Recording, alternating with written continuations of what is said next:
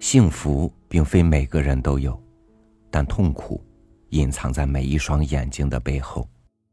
碌碌人生，有时候我们求的不是在从世界得到什么，而是从自己的内心驱散伤痛。与您分享文章：痛苦和悲伤是生命的一部分，也是愈合的一部分。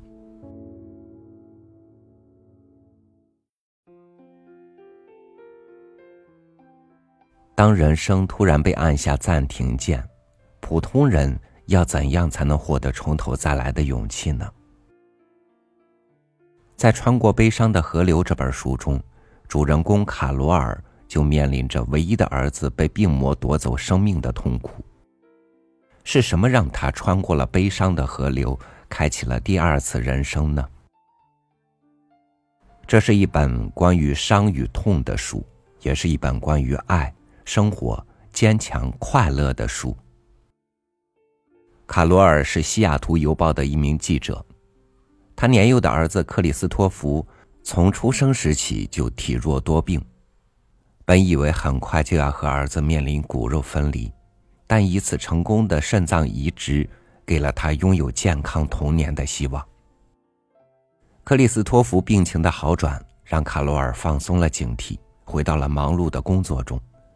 直到他突然接到克里斯托弗心脏骤停的通知。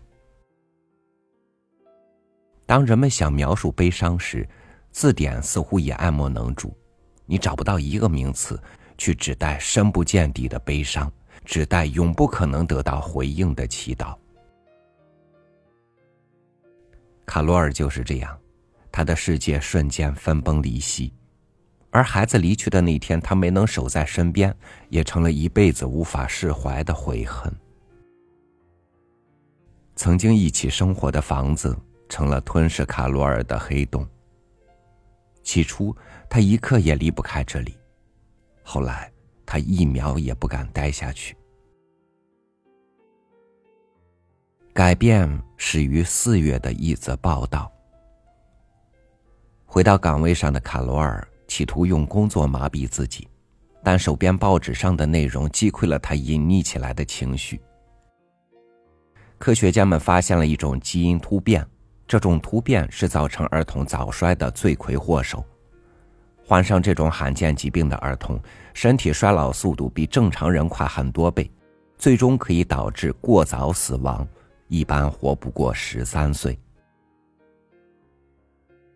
失去爱子的悲痛在体内拉扯，在无数念头驱使下的卡罗尔决定以一种类似于拍摄纪录片的方式，跟踪记录这些突然被按下重创键的人生。第一位就是报道中的早衰症患者，十岁的老人。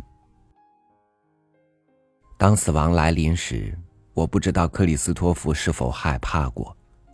我想知道赛斯过着怎样的生活，想知道一个明知自己时日无多的孩子，他眼中的世界是什么样子的。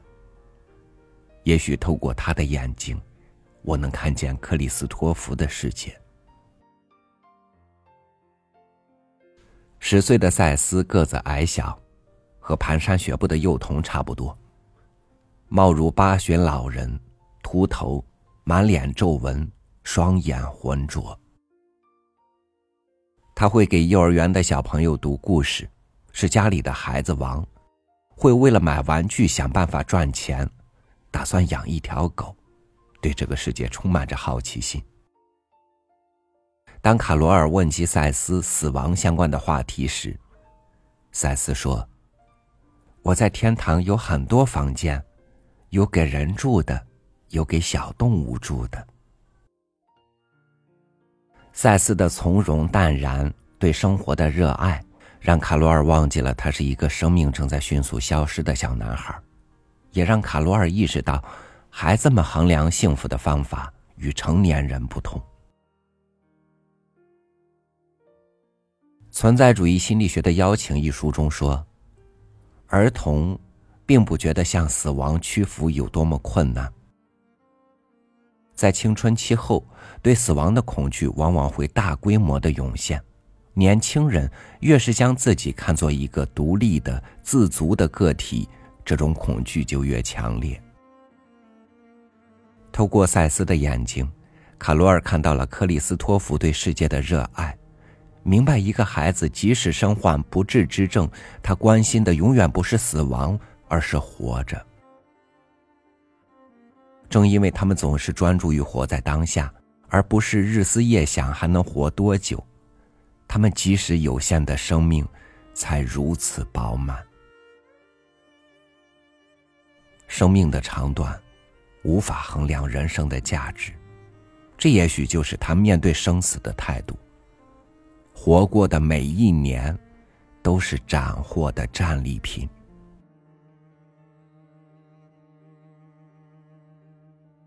换脸的人。你看到的每一道伤疤，都在向你诉说一个故事。这就是伤疤的独特之处。每次被问及有没有孩子，卡罗尔的内心总是很挣扎。回答有，他已经去世了，就会引来别人的同情；回答没有，就否认了克里斯托弗真正的存在过，而自己是他的母亲。同事之间交流育儿心得会让他烦心，无法抑制的痛苦让他不知道如何安放心中的猛虎。他迫切的想找一些事做。卡罗尔的第二篇报道是关于被烧伤的人。一个人的容貌和他的身份认同紧密相连，这种联系是神圣的。换脸会让人觉得是对这一联系的亵渎。他决定观摩烧伤病人的手术，探讨容貌与身份的关系，观察患者换脸以后如何以新的面貌、新的身份活下去。就像他自己内心的困惑：如果我不再是一个母亲，那么我是谁呢？约翰是他第一个见到的人，在一个车库里。正在和朋友畅聊人生的他，被一盏吊灯引发的爆炸烧了全身。温柔深邃的眼睛被一条缝所代替，修长有力的手指在发炎的时候会粘连成鸭掌里的脚蹼。重度烧伤后，身体仿佛在流泪，体液从血管渗出到细胞间隙，而为了加快伤口愈合。人体演化出挛缩的机制，牵连周围皮肤组织和神经，迅速封闭伤口。约翰就这样成了一个皱巴巴的人。一开始，约翰的植皮之路走得并不顺利。刚陷入热恋的他，也恐惧过，不知道自己的脸会变成什么样子。事故发生几周后，他依然不敢照镜子。他讨厌同情。更讨厌自怨自艾。在面对突如其来的伤害时，将伤口封闭起来，是大多数遭遇过痛苦的人的自然反应。将自己困在原地，无法再接纳任何人，既做不到对他们坦白，也做不到在他们面前永远守着一个谎言。改变在烧伤的第五十七天。他一个人溜进浴室，看着镜子里的自己。镜中有一张红肿的脸瞟向他。植过皮的地方，针脚依然清晰可见。那张脸有一副全然陌生的五官，然而他从中依然感受到了某些熟悉。我看着镜子里的我，他说。镜子里的我也在看着我。失去和痛苦会在一个人的身上留下不同的烙印，你看到的每一道伤疤都在向你诉说一个故事。伤疤藏在故事里，别人可以沿着故事线探知我们哪里受过伤，哪里愈合了，哪里仍在隐隐作痛。卡罗尔也想要一个显眼的记号。他想着，一道山峰一样的伤疤，叫他们看见他的痛苦。只有伤疤能让人看见疼痛。他想在身上烙下一条凸起的疤痕，一行随时都能摸读的盲文。第二位烧伤患者是一个十五岁的学生，因为不喜欢学习，他昏了头，用一根小小的火柴引燃了身上的汽油。然而覆水难收，就算后悔，也无法抹去补过的痕迹。十五岁的比利说：“别人怎么想的不重要，重要的是我自己的想法。补过皮的地方会愈合。”但无法抹去补过的痕迹，伤口可以缝合，却会留下疤痕。那看不到的疤痕呢？卡罗尔找到了自己一直在寻找的答案。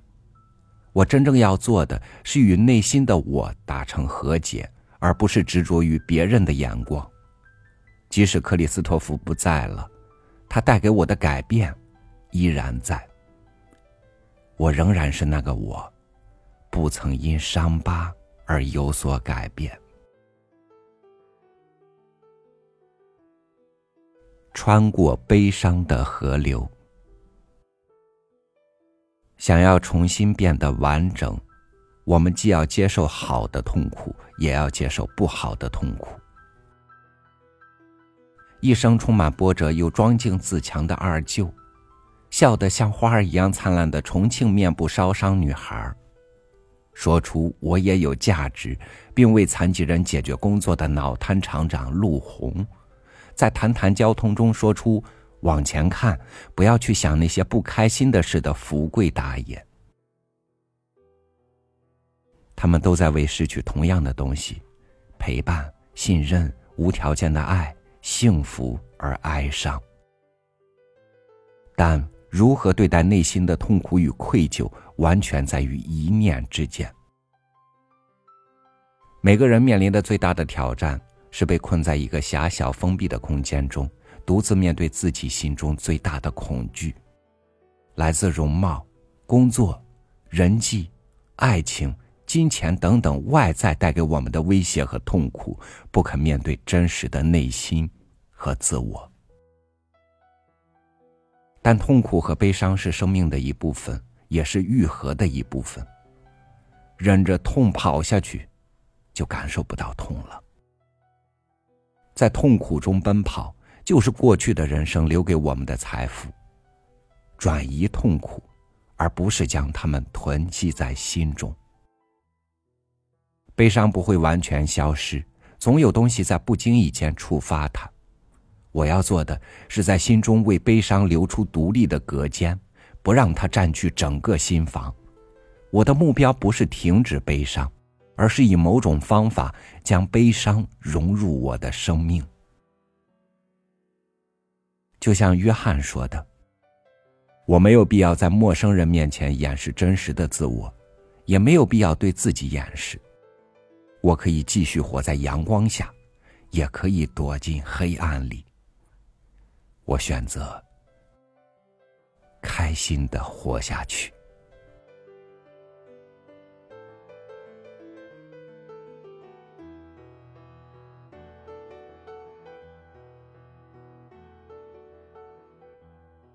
痛苦只能翻越，不能绕行；悲伤只可直面，不许躲避。